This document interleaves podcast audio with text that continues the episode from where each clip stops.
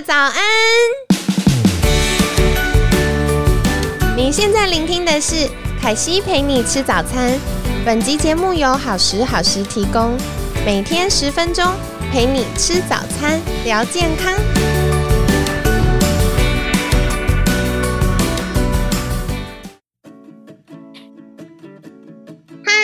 来到凯西陪你吃早餐，我是你的健康管理师凯西。今天呢，要跟你分享失眠。凯西其实从小到大都是非常好睡的小孩，然后呢，呃，我也睡很久，我一天大概需要九个小时的睡眠，所以小时候真的是，哦，我觉得在成长阶段很幸福，就可以扎扎实实睡九个小时。而且我是到了念大学，我都还可以十点、十一点睡觉，然后睡了九个小时，早上刚好起床去上学这样子。所以睡眠对我来说是非常重要。但是我开始工作，特别是进入到健康管理产业之后，因为凯西对自己的期待，或者是那时候很认真的希望可以多学习一点，然后多装备自己。然后提供最精准的健康建议，所以我那时候给自己的压力比较大，我就开始发现我会有睡不好的状态。那一开始只是比较浅眠，就是比如说外面有声音，或者是早上有光线的时候，我会比较容易醒来。可是后来有一段时间非常的严重到，呃，凯西会晚上。就是大概一个半小时，我就会醒来。就是大概一个小时到一个半小时，我就会醒来一次，而且那醒来是很不舒服的，就是有点惊醒的程度。然后等于整个晚上我都没有好好的睡觉。这个状况一开始持续了三天，我就觉得很困扰，我就去看医生。那也是很幸运，因为海星那时候服务诊所，所以我有很多。医师的客户们可以提供我一些建议，跟就是我可以咨询这样。那嗯，那时候呢，有医师就给我褪黑激素，然后我就发现我吃褪黑激素没有用，所以凯西也想要跟听众朋友们分享，其实睡不着或睡不好的原因非常多。一般来说，褪黑激素会随着年纪的增加分泌减少。或者是我们蛋白质吃不够，因为褪黑激素它的前驱物质叫做色氨酸，它是一种氨基酸。如果我们蛋白质摄取不够，然后色氨酸不够，也有可能会影响到褪黑激素的分泌。那再来的话，褪黑激素白天色氨酸会合成血清素，然后晚上，呃，经过一连串生化作用之后呢，它会变成褪黑激素。所以如果肠道不健康也会影响到这些血清素的分泌或合成，然后再来就会影响到我们晚上的睡觉。所以跟你分享哦，如果发现开始睡不好哟，然后可能你试过各种什么换寝具啊、调整灯光啊、调整温度啊，还是睡不好，有可能是营养或饮食或者是压力造成的。那压力的确比较难在短时间内改变，或有些人就会说啊，我的个性就是这样啊，我也没有办法不紧张。那在这样的状况呢，可以透过一些心理咨商师的协助，或者是一些营养补充品的协助。那再来，可惜自己的经验是，像昨天我有分享到，我的身体就是比较容易缺镁，所以我有发现，如果我缺镁的时候，我就会晚上该睡觉的时候，会脑袋一直有很多想法，然后比较睡不着。那再来的话，就是呃，我的睡眠品质会没有睡那么熟，所以有可能是缺乏钙跟镁，没有让神经放松。如果睡不好的话，也可以透过呃专家们的建议去补充适合你的钙跟镁。那凯西也是小小在分享一个进阶的议题，就是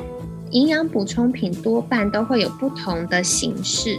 所以像氧化镁，有些人会觉得不好吸收，就会容易缓泻。那呃，凯西自己的健康的关系，我可能会吃苹果酸镁。就是大家还是可以去留意一下你自己健康适合哪一种形式的营养补充品呢？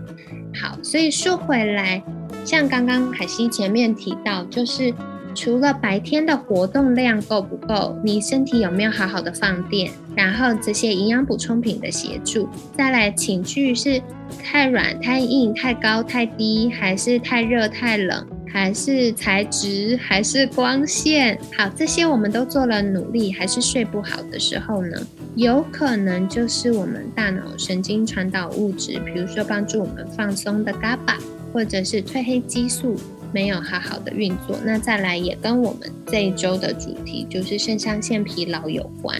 那无论如何，如果你有失眠相关的困扰，然后你希望找人聊一聊的话，凯西都在哟，欢迎再私信我，然后我可以看看有什么样的协助是我可以帮忙的，或者如果我们聊一聊之后发现，呃，你可能需要一些医疗专业人士的帮忙，凯西也可以再分享我的呃心理咨商师，还有呃物理治疗师，还有医师给你们。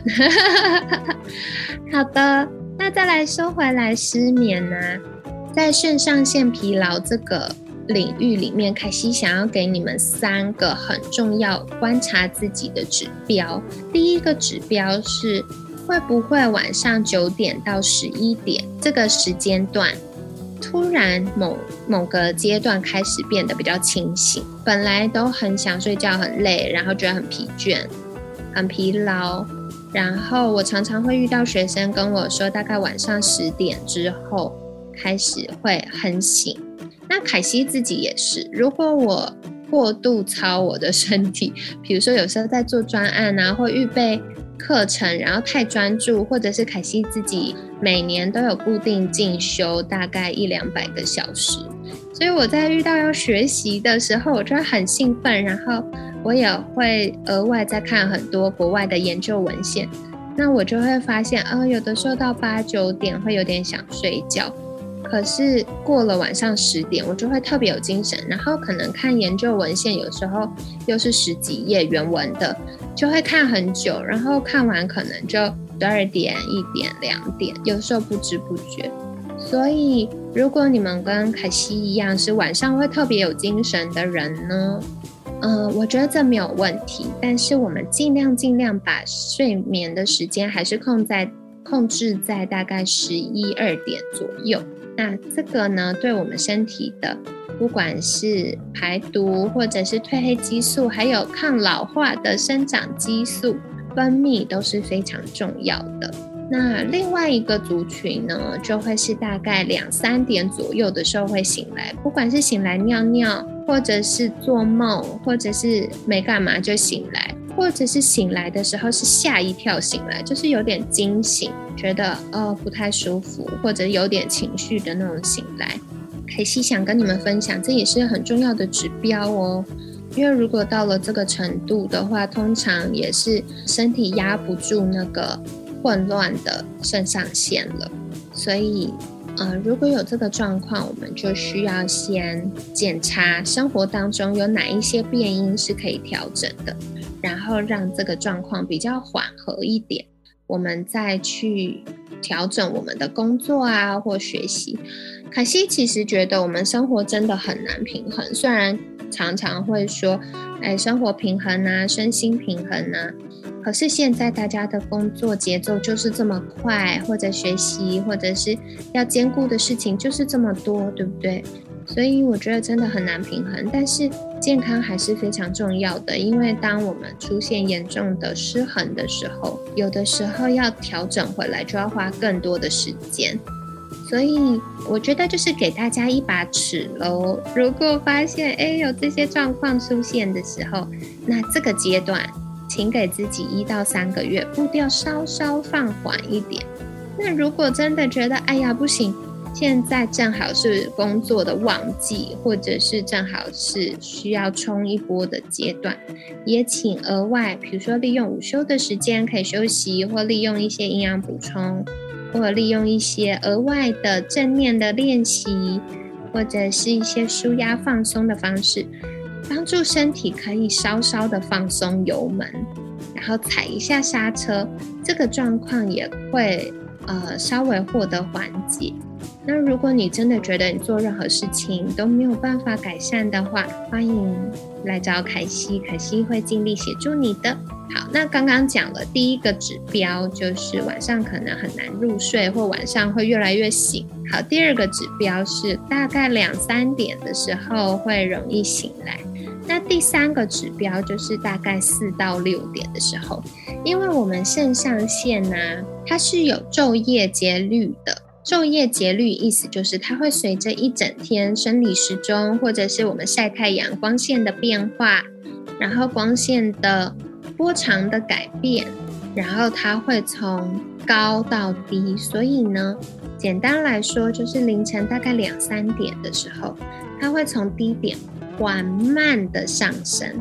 但是它上升的坡度会越来越高。然后越来越高，到大概四点到六点左右，或者是五点到七点左右的时候，它会到一个高峰。为什么呢？因为我们整个晚上睡觉都没有喝水，也没有吃东西，然后特别是没有吃东西，然后血糖慢慢下降的时候，我们身体自然而然就会叫我们起床，哎哎哎，起床去吃早餐啦，要补充一些能量啦。所以在四点到六点的时候，它会到一个高峰，然后慢慢让我们从睡得比较熟，然后越来越清醒，越来越清醒，然后到早上大概七八点的时候起床。所以它大概是这个节律。那随着大概五到七点、四到六点、五到七点左右到一个高峰，一整天它会缓缓的下降，然后到中午的时候会稍微低一点点，因为我们要放松，要预备吃午餐了。那吃过午餐之后，因为下午又要工作一波，所以呢，它又会再上来一点点，然后再缓缓的下降。那到傍晚的时候呢，通常它都会到比较低的地方，然后随着太阳下山了，再越来越往下，越要我们越来越放松，预备晚上睡觉，然后直到半夜两三点左右是一个低点，就是最低了，然后，它再进入一个循环。这循环其实也很有趣哦。我们白天之前有分享过，白天的睾固酮合成肌肉的睾固酮也是比较高的。然后呢，我们晚上啊，大概一点多、十二点多、一点多，大概一点左右的时候，我们的生长激素也会到一个比较高峰的分泌状态。所以生长激素就会在成人来说帮助我们做一些修复啊。然后抗衰老的事情，这个就是身体里面很多激素运作的逻辑。那如果在四点到六点，它到一个高峰的时候，你会醒来，而且是不太舒服的醒来，或醒来之后很疲惫，或醒来之后很醒，可是你知道自己是没睡饱的。那这些也都是睡眠品质不佳的指标哦，而且它会跟我们肾上腺的节律有关。所以呢，这是凯西给大家三个对于自己的观察点。如果有开始出现任何一个倾向，或许就要开始休息了。那对于失眠，大家会说，呃，该怎么办呢？该怎么解决呢？收回来，凯西觉得睡不好这件事的因素真的很多，所以比较难给大家一个，比如说吃什么啊，或做什么事情。可以改善，但除了提到的营养补充品，还有我们星期二有分享到的呼吸练习之外呢，我觉得还有一个是大家在睡觉的时候可以，就是睡前可以做的，就是正面扫描。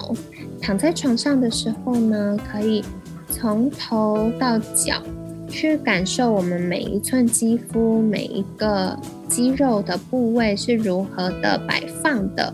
然后张力如何？有哪个地方感受特别明显？不管是酸啊、麻、痛啊、紧啊、胀啊，可以去感受它。然后缓慢、缓慢的一寸一寸肌肤往下。